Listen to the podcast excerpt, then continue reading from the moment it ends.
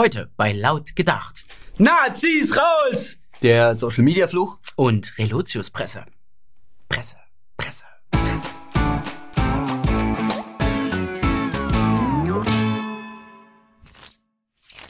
Das Jahr 2019 beginnt turbulent. Viele Menschen haben mit den üblichen Nachwirkungen der Silvesternacht zu kämpfen.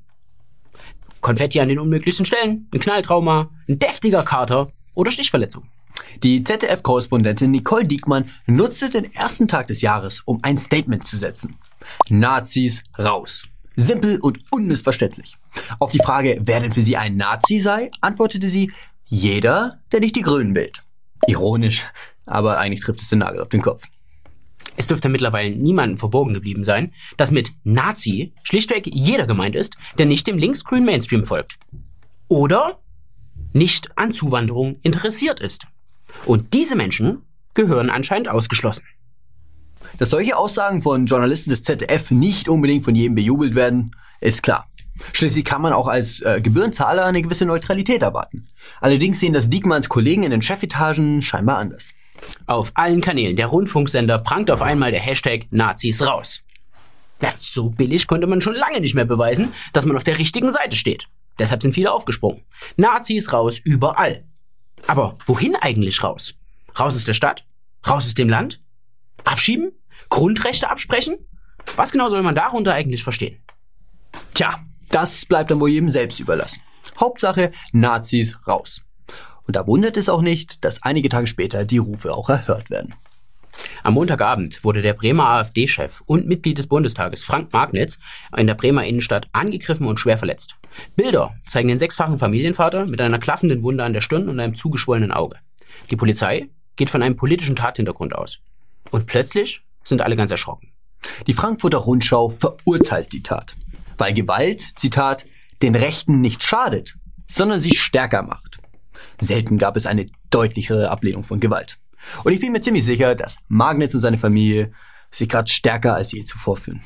Ja, und deshalb sind Genesungswünsche auch völlig überflüssig, dachte sich wohl Cem Özdemir.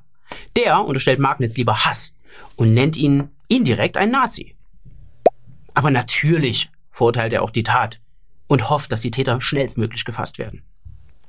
Ähnliche Statements wirken auch andere Politiker heraus. Auf der einen Seite eine oberflächliche Ablehnung von Gewalt, aber gleichzeitig ein klares Bekenntnis zum Kampf gegen rechts. Doppelzüngig. Als hätte das eine mit dem anderen gar nichts zu tun. Wesentlich ehrlicher ist da schon Veronika Kracher, freie Journalistin für die Taz und Jungle World und gern gesehene Referentin beim DGB. Die fasst den Sachverhalt ohne Umschweife zusammen. Dass Magnitz zusammengelatzt wurde, ist die konsequente Durchführung von Nazis raus. Abhauen werden die nicht. Die werden sich aber bei der größtmöglichen Bedrohungssituation zweimal überlegen, ob sie offen faschistische Politik machen. Deshalb mit allen Mitteln. Ja, da bleiben keine Fragen offen. Danke, Veronika, für deine Ehrlichkeit. Besser kann man den Sachverhalt nicht umschreiben. Die sozialen Medien sind aus unserem Alltag einfach nicht mehr wegzudenken. Lange Zeit wurden sie auch gefeiert, als Bereicherung für unsere Demokratie, für unsere offene Welt und so weiter und so fort. Doch in den letzten Jahren hat sich die Begeisterung über die freie Rede im Netz etwas gelegt. Für einige sind die sozialen Medien vom Segen zum Fluch geworden. Ein Fluch, der alle ereilt, die hinsehen. In die mysteriöse Twitter-Timeline oder Facebook-Kommentare. Und sie dazu bringt, anderen und vor allem sich selbst zu schaden. Ein prominentes Beispiel ist zurzeit der Fußballer Franck Ribéry.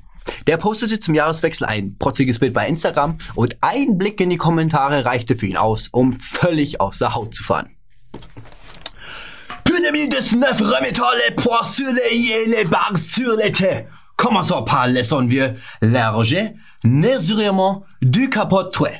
Niquez vos mères, vos grand-mères et même votre arbre généalogique. Das hat er nicht wirklich gesagt. Für Ribéry, der so schon mit der Presse auf Kriegsfuß steht, kommt das einem medialen Selbstmord gleich. Aber der Bayern-Star ist bei weitem nicht der Einzige. Der mysteriöse Social-Media-Fluch dringt nun auch in die politische Sphäre ein. Diese Woche hat es Robert Habeck von den Grünen erwischt. Anlässlich des bevorstehenden Wahlkampfes in Thüringen meldet der sich per Videobotschaft zu Wort. Und was er da so von sich gab, ja, das lässt tief blicken. Wir versuchen alles zu machen, damit Thüringen ein offenes, freies, liberales, demokratisches Land wird, ein ökologisches Land. Thüringen ist bisher also ein geknechtetes Land, das vom Heilsbringer Habeck befreit werden muss. Obwohl seine Grünen dort ja schon in der Regierung sind.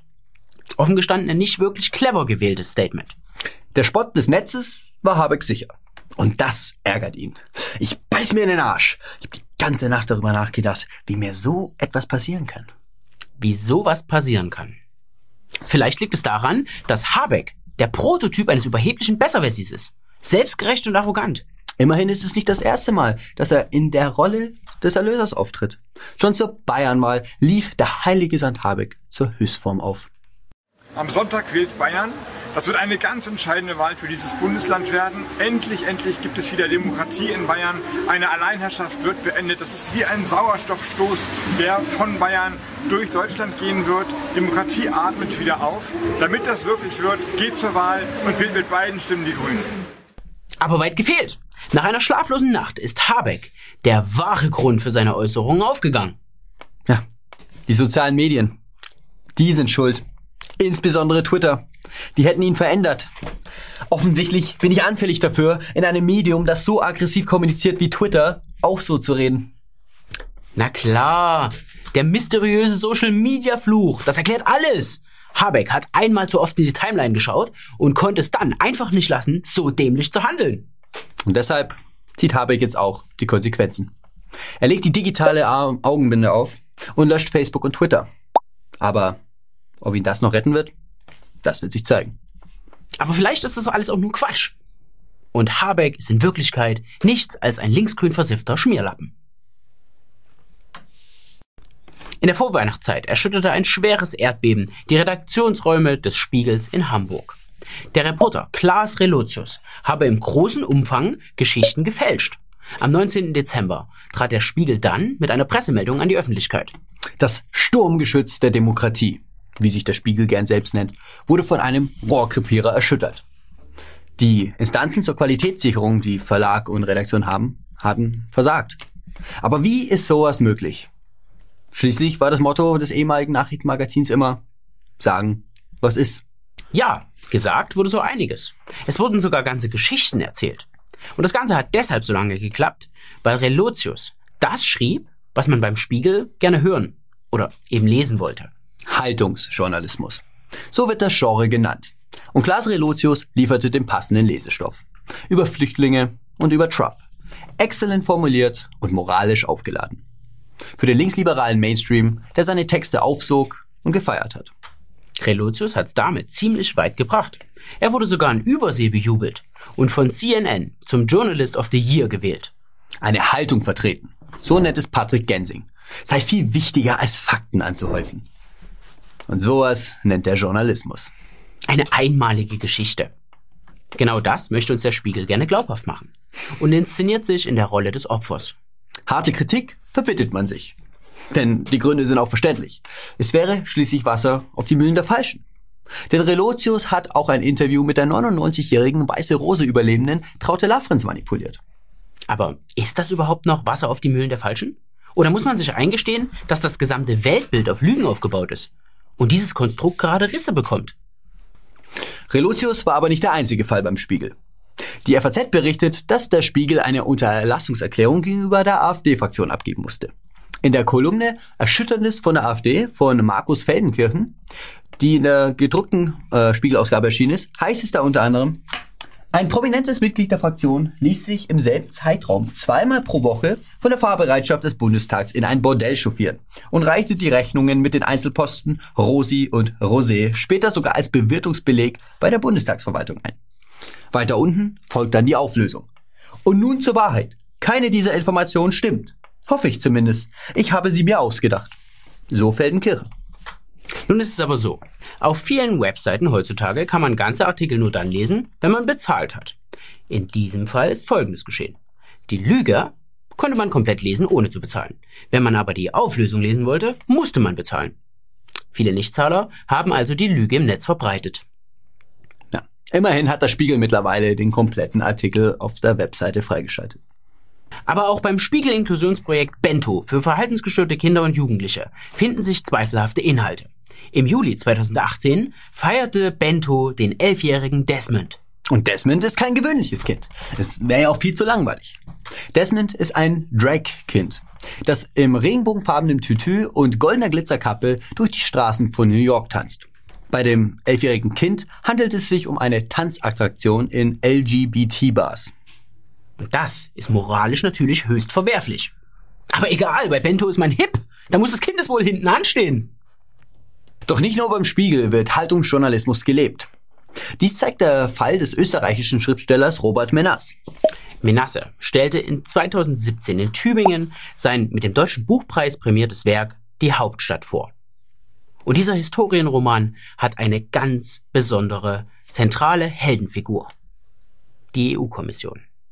In verschiedenen Texten wirbt und warb Menasse für eine europäische Republik und einen Wandel im Geschichtsbewusstsein. Mehrfach beschwor Menas ein historisches Faktum, wie weit die EU-Kommission bei ihrer Gründung unserer Zeit voraus gewesen sei.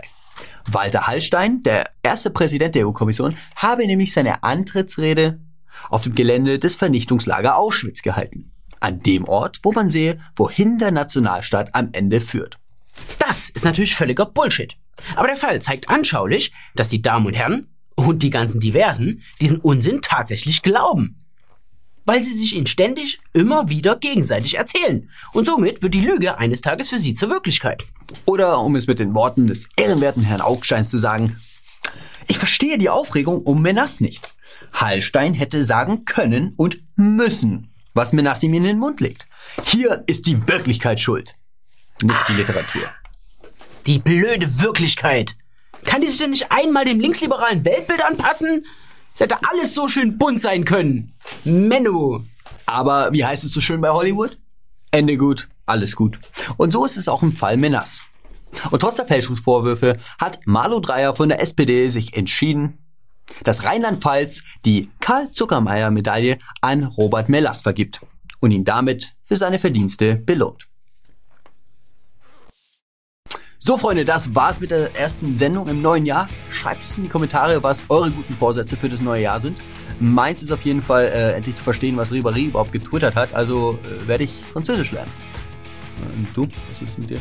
Ich gehe einfach nicht mehr zum Friseur. Daran werden wir dich messen. Ansonsten äh, kommentiert irgendwas anderes, abonniert, teilt. Und haut da rein!